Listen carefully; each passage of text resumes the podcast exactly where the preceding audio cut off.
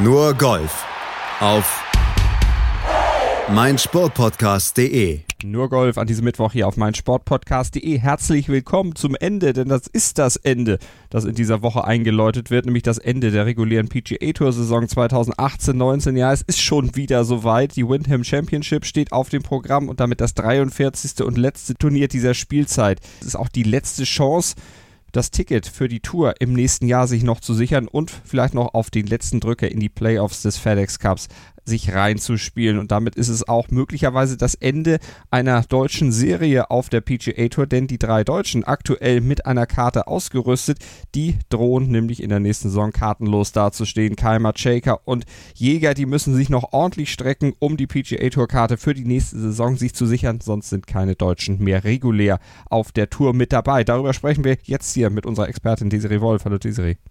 Hallo Malte. Aber bevor wir dazu kommen, sprechen wir noch über eine weitere letzte Chance, nämlich die letzte Chance von Sergio Garcia. Desiree, wie viele Chancen kriegt der eigentlich noch, sich daneben zu benehmen, bis er endlich mal eine Sperre kassiert?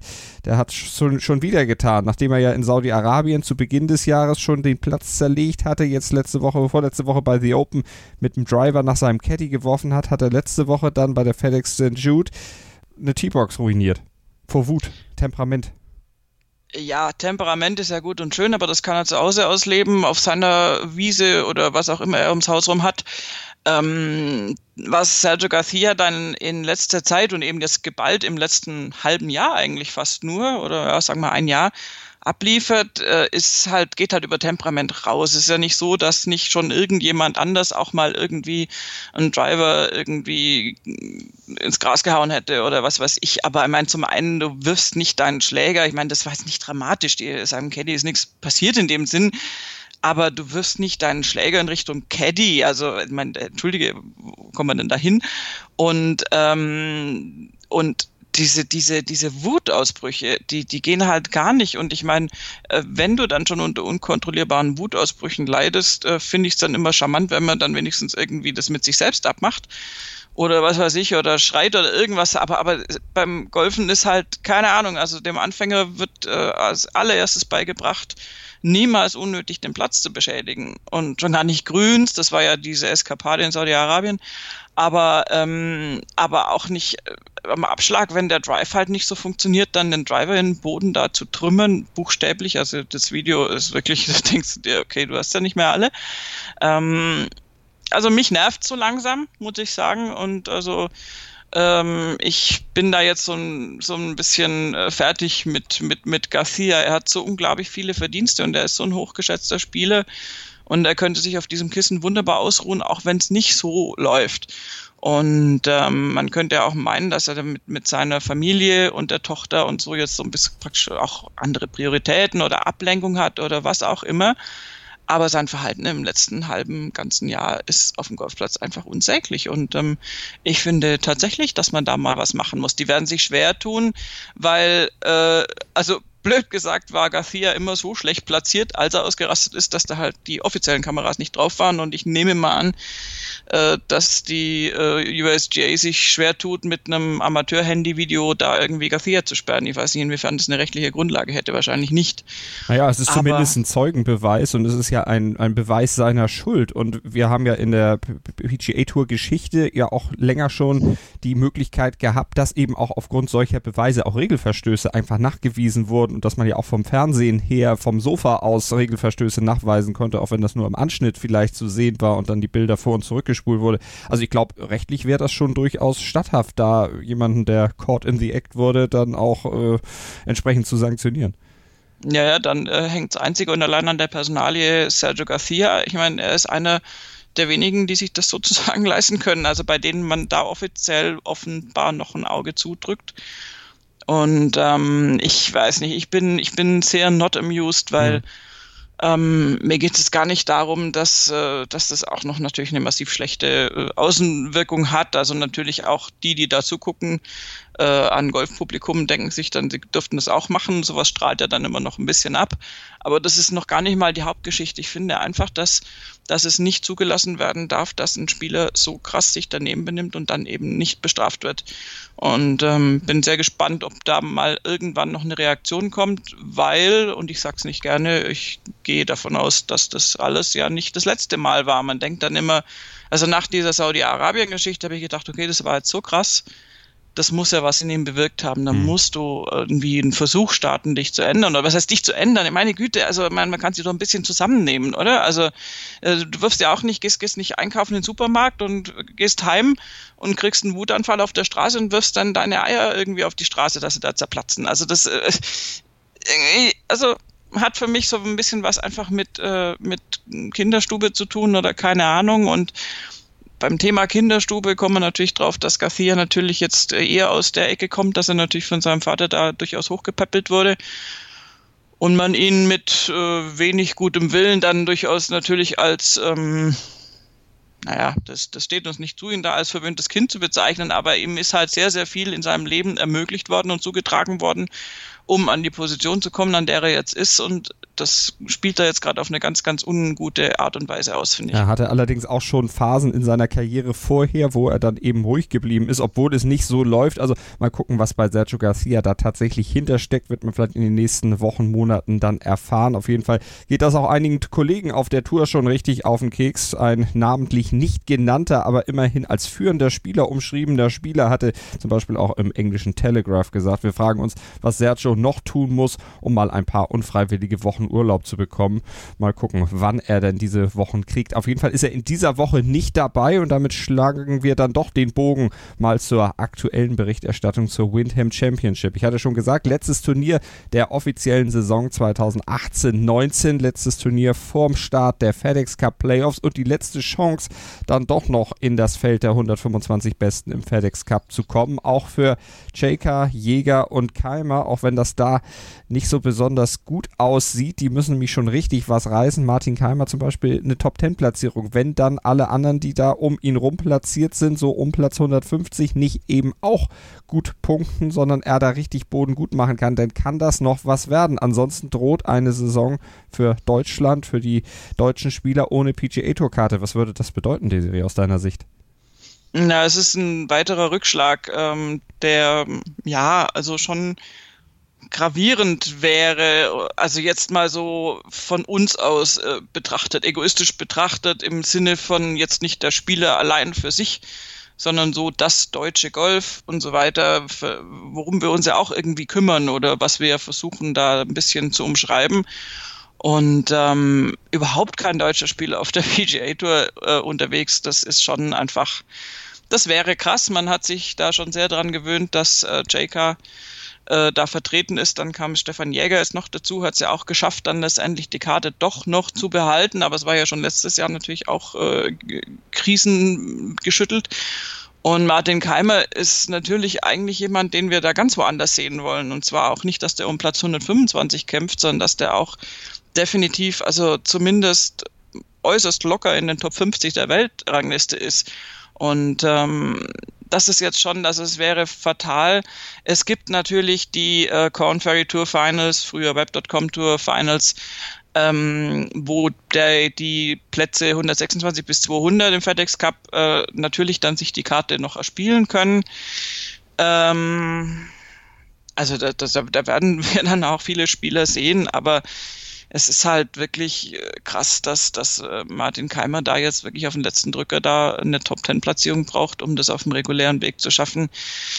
Hoffen wir, dass das klappt, aber das ist erstmal ein Bergarbeit. Die Form stieg ja zuletzt zum Glück an. Also von daher so ganz unmöglich ist es nicht, wenn er das abruft, was er in den letzten Wochen abgerufen hat und das dann auch konstant über vier Runden abruft, dann kann es klappen. Aber das ist leichter gesagt als getan. Zumal ja auch die Konkurrenz dann da auch noch mitspielt und ja auch ein Wörtchen mitreden will. Und das sind ja auch durchaus ein paar gute Namen, die man da dann auch lesen kann auch von Spielern, die ja auch ein bisschen Nachholbedarf haben. John Spees zum Beispiel, der ist mit dabei in einem Flight zusammen mit Paul Casey und Charles Howell dem Dritten auf einem Platz äh, im Satchfield Country Club, die Serie, den du wie einschätzen würdest? Wem taugt der? Ein paar 70 Kurs? Naja, also Jordan Spieth müsste auf jeden Fall schon taugen. Der hat da ja wirklich schon sehr, sehr gute Ergebnisse gespielt. Ähm, ist schwierig zuzuordnen. Also Länge schadet nicht, aber es ist ein durchaus enger Kurs, ein California, äh, California sag ich schon, um Gottes Willen, äh, Verzeihung, Carolina-Kurs natürlich, da war ich jetzt gerade in der ganz falschen Ecke, fängt so schön ähnlich an. Ähm, also du hast äh, das mit Bäumen gesäumt, du hast auch jetzt nicht so breite Fairways natürlich, dass du dann nach links und rechts rausbomben kannst. Du hast äh, ungewöhnlich große Grüns für die Platzanlage, die aber dafür natürlich äh, onduliert sind und ähm, ja, also der Putter muss heiß sein, das ist, äh, das sagen wir jede Woche, das ist ja irgendwie jetzt nur nichts Neues in diesem Sport. Aber ich denke, der Platz gibt ganz, ganz vielen Spielern die Möglichkeit, da sehr niedrige Scores zu spielen. Ich meine, wir äh, erinnern uns gerne an letztes Jahr, mhm. wo ja Brent Snedeker mal so flockig eine 59er-Runde als Auftaktrunde gespielt hat und das übrigens dann auch durchgezogen hat, äh, Wire to Wire. So hat er es geschafft im letzten Jahr und damit war er dann natürlich auch einer von denjenigen, die sich dann auch noch in die FedEx Cup Playoffs reingespielt haben. Und was man sagen muss, die Scores in den letzten Jahren immer sehr niedrig. Ähm, unter 260, glaube ich, in den letzten vier Jahren. Also das ist schon regulär ein äh, Platz, auf dem man dann, wenn man gut in Form ist, richtig niedrig gehen kann. Ja. 2018 Snedeker minus 21, Henrik Stenson 2017 minus 22 sogar, Sivu Kim 2016 2016 minus 21. Dagegen wirkt denn das, was David Love III 2015 gemacht hat, mit minus 17 schon fast ein bisschen niedlich. Übrigens, Sergio Garcia hat mit minus 18 2012 das Turnier auch mal gewonnen, um den Bogen da nochmal kurz wieder aufzunehmen. Aber der ist ja, wie gesagt, nicht dabei. Äh, wenn wir aufs Feld gucken, jetzt das letzte reguläre Turnier vor den Playoffs, ein paar ganz große Namen, die pausieren natürlich. Gut, das ist klar, die müssen das auch nicht machen. Also wir haben halt eine ganze Portion von Spielern, die auch in die Playoffs einfach noch reinkommen wollen. Also es gibt ja die Situation von Martin Keimer und den anderen beiden deutschen Spielern, die höchst prekär ist, weil da das äh, Nicht-Erreichen der ähm, Playoffs, also dies, das Nicht-Erreichen der Top 125, ähm, auch automatisch den Verlust der Tourkarte bedeutet. Aber wir haben natürlich auch noch durchaus äh, einige Namen, die im Moment außerhalb dieser Top 125 platziert sind, aber natürlich die Spielberechtigung aufgrund von was wir immer so sagen, ne, aufgrund des, eines Turniersiegs mhm. irgendwann haben und natürlich exempt sind und also tourkartentechnisch kein Problem haben. Aber natürlich will da auch jeder in diese FedEx Cup Playoffs rein. Ich meine, da gibt's richtig Asche zu verdienen. Und das ist also nicht nur einfach so eine Marke, dass man sagt, naja, wäre schön, wenn ich da mitspiele, sondern das war, war ja letztes Jahr für Spieth eine absolute Katastrophe, da das erste Mal in seiner Karriere nicht äh, spielberechtigt zu sein, äh, weil er es da nicht in diese Top 125 geschafft hat. Und genauso gibt es natürlich einige große Namen, die da versuchen jetzt äh, nicht um die Tourkarte, also die spielen nicht um ihre Existenz sozusagen, aber die spielen natürlich um die Playoffs. Insofern, mhm. das wird ein sehr, sehr interessantes Feld, ähm, wobei ich äh, eine Featured Group bezeichnend finde für die Saison tatsächlich. In dieser Featured Group sind drei Namen, die dem äh, geneigten Golfer, der, der in den letzten Monaten das Geschehen nicht verfolgt hat, todsicher komplett unbekannt mhm. sind. Natürlich nicht, wenn man unsere Sendung hört. Wir haben einen Featured Flight mit drei Rookies. Das gibt's auch nicht so oft oder seltenst. Und äh, diese drei Rookies haben aber natürlich auch zufälligerweise auch schon Turniere gewonnen mhm. in diesem Jahr. Wir haben natürlich Adam, Adam Long zuerst gehabt. Äh, der hat im Januar die Desert Classic gewonnen. Ähm, Matthew Wolf und Colin Morikawa eben jetzt die beiden Super Rookies mit äh, den Siegen äh, jetzt ganz kurz zurückliegend bei der 3M Open für Wolf und Morikawa jetzt mal ganz äh, flockig dann hinterher bei der Barracuda Championship letzte Woche. Das ist so ein bisschen ein Zeichen, dass man auch honoriert, was die Youngster auf der Tour da wirklich fabrizieren in diesem Jahr und wie toll die sich da äh, äh, präsentieren und was, was da richtig gutes Golf zu, zu sehen ist. Sonst würdest du die drei äh, Burschen nicht zusammen in einen Flight stecken. Das heißt, das ist einfach so, dass man die sehen will. Mhm. Äh, das ist äh, in dem Fall dann höher eingeschätzt als manch etablierte Kollegen, die natürlich auch tolles Golf spielen, aber wo man sagt, nee, die, die Youngster, die, die lassen wir jetzt mal raus. Die kommen auch dann im Fernsehen, weil ja natürlich auch jeder sehen will, was macht Matthew Wolf mit seinem Schwung.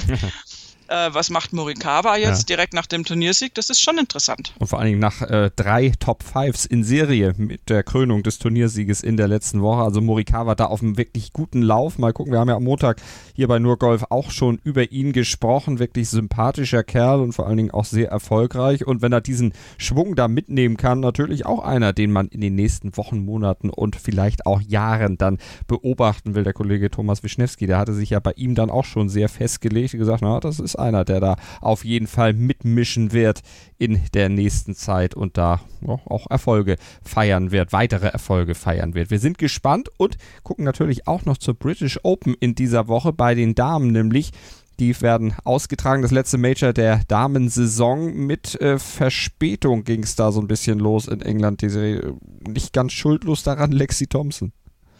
Ja, also irgendwie jetzt natürlich nicht absichtlich, aber das war eine äußerst äh, blöde Aktion vom Ergebnis her. Ähm, Lexi Thompson hat ihren Pass in ihrem Golfbag vergessen. Äh, ich frage mich, was sucht ein Pass in einem Golfbag, aber ich bin auch keine Tourspielerin. Ähm, und die Golfbags wurden von der Evian Championship. Wir haben ja die ungewöhnliche Situation, dass wir eine Woche Major in Frankreich und eine Woche Major, also die Woche drauf, nämlich jetzt, die British Open dann äh, logischerweise in UK spielen.